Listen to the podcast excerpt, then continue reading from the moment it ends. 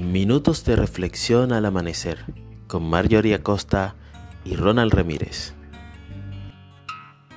Bendito eres tú, Señor, Dios nuestro, Rey del universo, porque conoces el fin desde el principio y sabes lo que es mejor para mí.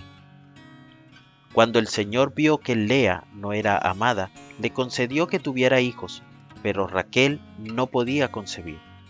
Génesis 29, 31.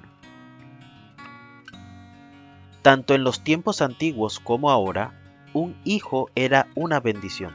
Sin embargo, en el pasado, tenerlos era motivo de atención, consideración y valor por parte de la sociedad y la familia. Lea, por acuerdos de su padre, se encontró en medio de una situación incómoda por ser respetuosa y obediente, debía enfrentarla de la mejor manera. Al pasar el tiempo y ver que no podía tener hijos, se afligió su espíritu. Dios oyó su clamor y vio el menosprecio del cual era víctima. Hoy tal vez debes vivir situaciones ajenas a tu voluntad que te hacen sentir incómodo. Puedes ser objeto de burla, menosprecio, rechazo y desconsideración de otros.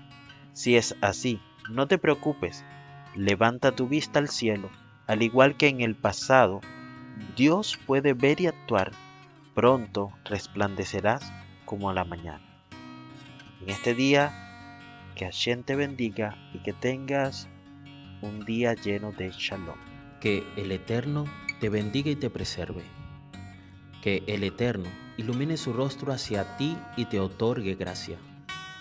Que el Eterno eleve su rostro hacia ti y ponga paz en ti.